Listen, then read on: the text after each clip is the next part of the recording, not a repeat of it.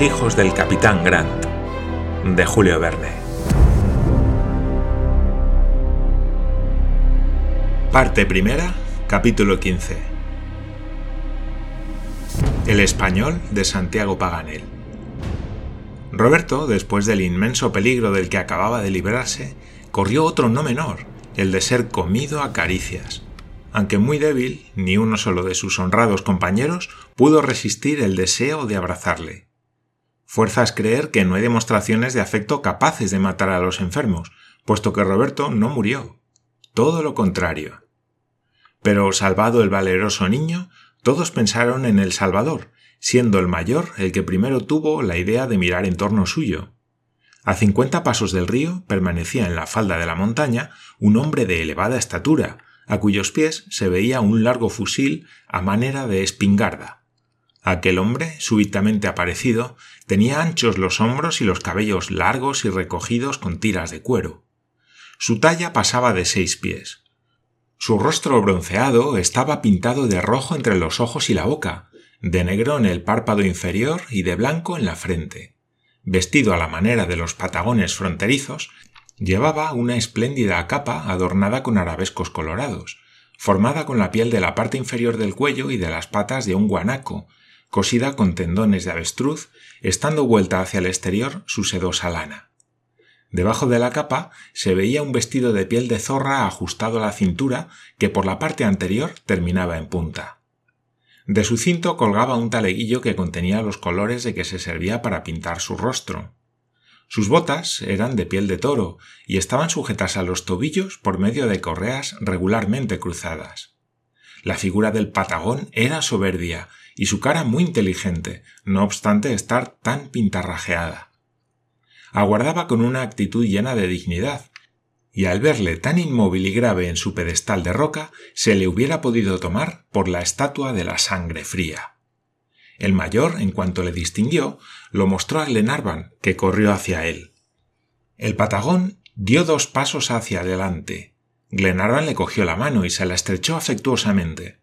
Había en la mirada del lord y en la alegría de su semblante risueño un sentimiento tal de gratitud, una expresión tan viva de reconocimiento, que el indígena no pudo engañarse. Inclinó suavemente la cabeza y pronunció algunas palabras que ni el mayor ni su amigo pudieron comprender. Entonces el patagón, después de haber contemplado atentamente a los extranjeros, recurrió a otro idioma, pero por más que hizo, no pudo hacerse comprender tampoco, y todos, como vulgarmente se dice, se quedaron en ayunas. Sin embargo, llamaron la atención de Glenarvan algunas expresiones de que se sirvió el indígena, pareciéndole que pertenecían a la lengua española, de que él poseía algunas palabras. ¿Español? dijo. El patagón meneó la cabeza de arriba a abajo, movimiento que tiene la misma significación afirmativa en todas partes. Bueno, dijo el mayor. Ya ha llegado la vez a nuestro amigo Paganel. Se considerará feliz por habérsele ocurrido estudiar el español. Llamaron a Paganel, el cual acudió inmediatamente, y saludó al patagón con una gracia enteramente francesa que el indígena no se hallaba probablemente en actitud de apreciar. El sabio geógrafo fue puesto al corriente de la situación. Perfectamente, dijo, y abrió mucho la boca para articular mejor. Vos sois un homem de Bem. El indígena escuchó con atención, pero no respondió. No comprende, dijo el geógrafo. ¿Acaso no acentuéis bien? replicó el mayor. Es posible, maldito acento. Y Paganel repitió su cumplimiento, pero con el mismo infeliz éxito. Variemos de frase, dijo, y pronunciando con una lentitud magistral, dejó oír estas palabras sem dubida un patagao. El interpelado permaneció tan mudo como antes. Diceime, añadió Paganel. El patagón no respondió tampoco. ¿Vos compriendéis? gritó Paganel con tanta fuerza que estuvo a punto de romperse las cuerdas vocales. Era evidente que el indio no comprendía, pues respondió en español No comprendo. Paganel quedó asombrado a su vez, y no hacía más que levantar y bajar sus anteojos de la nariz a la frente y de la frente a la nariz. Que me ahorquen, dijo, si entiendo una palabra de esta jerga infernal. Habla araucano, estoy seguro. No, respondió Glenarvan. Este hombre ha contestado seguramente en español. Y volviéndose al patagón. ¿Español? repitió. Sí, sí, respondió el indígena. Paganel no sabía lo que le pasaba. El mayor y Glenarvan se miraban con el rabillo del ojo. Esas tenemos, mi buen amigo, dijo el mayor, dibujándose en sus labios una ligera sonrisa. ¿Habréis cometido una de esas distracciones de las que tenéis el monopolio? Es evidente que el patagón habla en español. ¿Él? dijo el geógrafo. Sí, él. ¿Habréis aprendido alguna otra lengua creyendo que estudiabais? Un oh vigoroso del sabio, acompañado de encogimiento de hombros, no permitió a McNabbs concluir su frase. Mayor, exageráis demasiado mis distracciones, dijo Paganel en un tono bastante seco. Pero es que no lo entendéis, respondió McNabbs. No lo comprendo porque habla mal, replicó el geógrafo que empezaba a impacientarse. Es decir, que habla mal porque vos no lo comprendéis, replicó tranquilamente el mayor.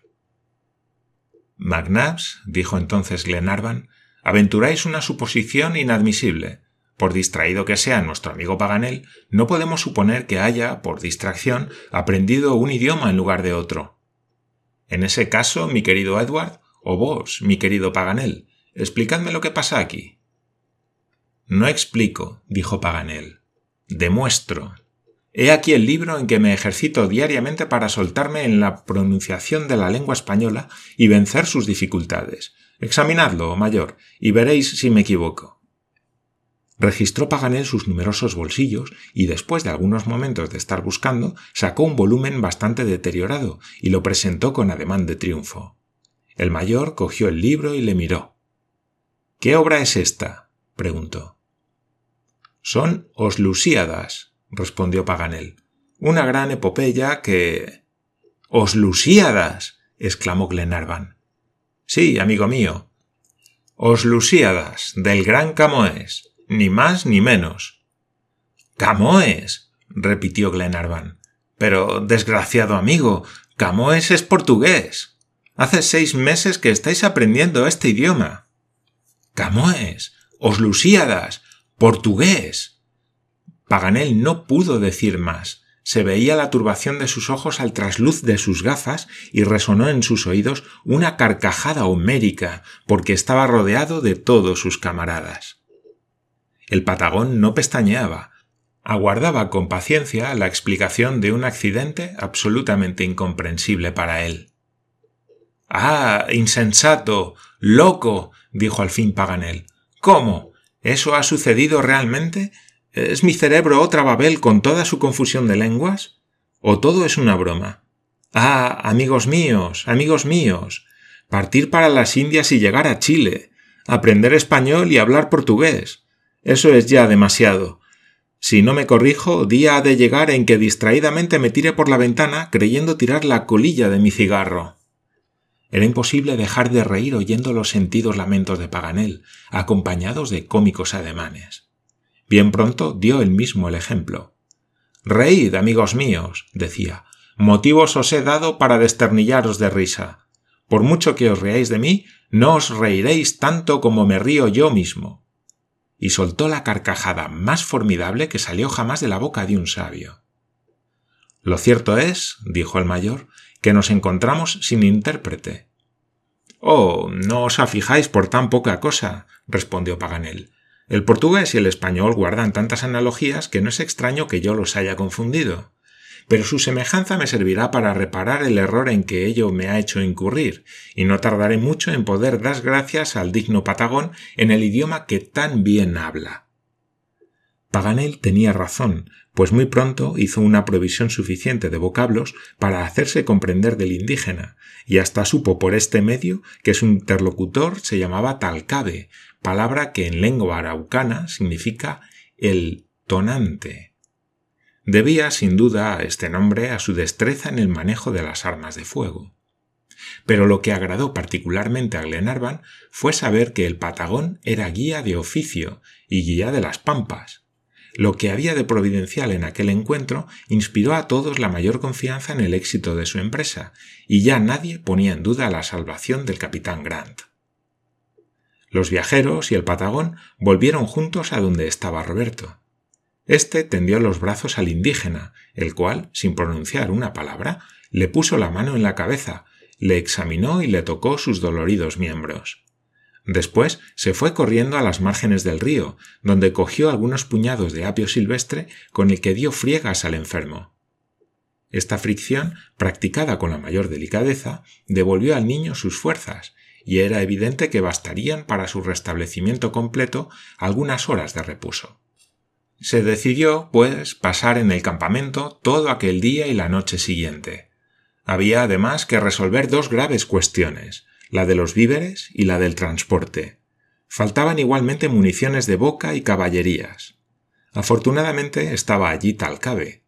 Este guía, acostumbrado a conducir a los viajeros a lo largo de las fronteras patagonas, era uno de los vaqueanos más inteligentes del país y se encargó de suministrar a Glenarvan todo lo que faltaba a su comitiva. Le ofreció conducirle a una toldería de indios que distaba de allí cuatro millas escasas, donde encontraría todo lo que su expedición requiriese. Esta proposición se hizo mitad por gestos y mitad por palabras españolas, que Paganel llegó a comprender al cabo y fue inmediatamente aceptada. Glenarvan y su sabio amigo, después de despedirse de sus compañeros, remontaron el río bajo la dirección de Talcabe. Anduvieron a buen paso durante hora y media, teniendo que dar largas zancadas para seguir al gigante Patagón. Toda aquella región andina era encantadora y de una fertilidad sorprendente. Se sucedían sin interrupción abundantes pastos que sin dificultad hubieran podido alimentar un ejército de cien mil rumiantes. Espaciosas charcas, unidas por el intrincado lazo de arroyos perennes, procuraban a aquellas llanuras una humedad constante. Cisnes de cabeza negra exhibían vanidosamente sus golas y disputaban el imperio de las aguas a los numerosos avestruces que recorrían los llanos. El mundo de las aves era muy brillante y bullicioso. Graciosas tórtolas de color de ceniza listadas de blanco y los cardenales amarillos se mecían en las ramas de los árboles como aladas flores. Las palomas de paso o migradoras atravesaban el espacio y los gorriones, los chingolos, los jilgueros y las monjitas se perseguían al vuelo llenando el aire con sus brillantes gorjeos. Santiago Paganel caminaba de admiración en admiración, causando con interjecciones continuas que salían de sus labios la mayor extrañeza al Patagón, a quien parecía muy natural que hubiera pájaros en el aire, cisnes en los estanques y hierba en las praderas. El sabio no pudo quejarse de su paseo, ni sentir su duración. Creía que no había hecho más que partir cuando se ofreció a su vista el campamento de los indios. La toldería ocupaba el fondo de un valle que estaba como estrangulado entre dos cerros de los Andes. Allí, en cabañas formadas de ramas, vivían unos treinta indígenas nómadas que apacentaban grandes rebaños de carneros, vacas lecheras, bueyes y caballos. Iban de prado en prado y hallaban la mesa siempre servida para los convidados de cuatro patas. Tipo híbrido de la raza de araucanos, pehuenches y oucas, estos indoperuanos, de color aceitunado, mediana estatura, formas atléticas, frente deprimida, cara casi circular, labios delgados, pómulos salientes, facciones afeminadas, de fisonomía fría, no hubieran ofrecido a los ojos de un antropólogo los caracteres de las razas puras. Eran, en suma, indígenas poco interesantes. Pero Glenarvan no se cuidaba de ellos, sino de su ganado. Teniendo bueyes y caballos, no quería otra cosa. Talcabe se encargó del negocio y despachó muy pronto. A cambio de siete caballitos de raza argentina completamente enjaezados de un centenar de libras de charqui o tasajo, cierta cantidad de arroz y de algunos odres de cuero para el agua, los indios, aunque hubieran preferido vino o ron, aceptaron veinte onzas de oro cuyo valor conocían perfectamente. Glenarvan quería comprar un caballo más para el Patagón, pero éste le dio a entender que no lo necesitaba. Terminado el contrato, Glenarvan se despidió de sus nuevos abastecedores, según la expresión de Paganel, y regresó al campamento en menos de media hora. Fue saludado a su llegada con entusiastas aclamaciones, que él consideró correspondían por derecho a los víveres y a las cabalgaduras. Todos comieron con apetito, y Roberto tomó también algún alimento, pues se hallaba ya casi completamente restablecido. El resto del día se pasó en absoluto reposo. Se habló un poco de todo, de los queridos ausentes del Duncan, del capitán John Mangles, de su buena tripulación y de Harry Grant, que tal vez no estaba lejos. En cuanto a Paganel, no se separaba del indio un solo instante. Era la sombra de Talcabe. No se cansaba de ver un verdadero patagón junto al cual él parecía un enano, un patagón que podía casi rivalizar con el emperador Maximiliano y con aquel negro del Congo visto por el sabio Van der ambos de ocho pies de estatura. Abrumaba al grave indio con frases españolas que su interlocutor no contestaba. El geógrafo estudiaba sin libros y se le oía articular palabras retumbantes con grandes esfuerzos de la garganta, la lengua y las mandíbulas. Si no consigo el acento, decía al mayor, no será porque no haga todo lo posible para hacerme con él. ¿Quién me había de decir que llegaría un día en que un patagón sería mi maestro de español?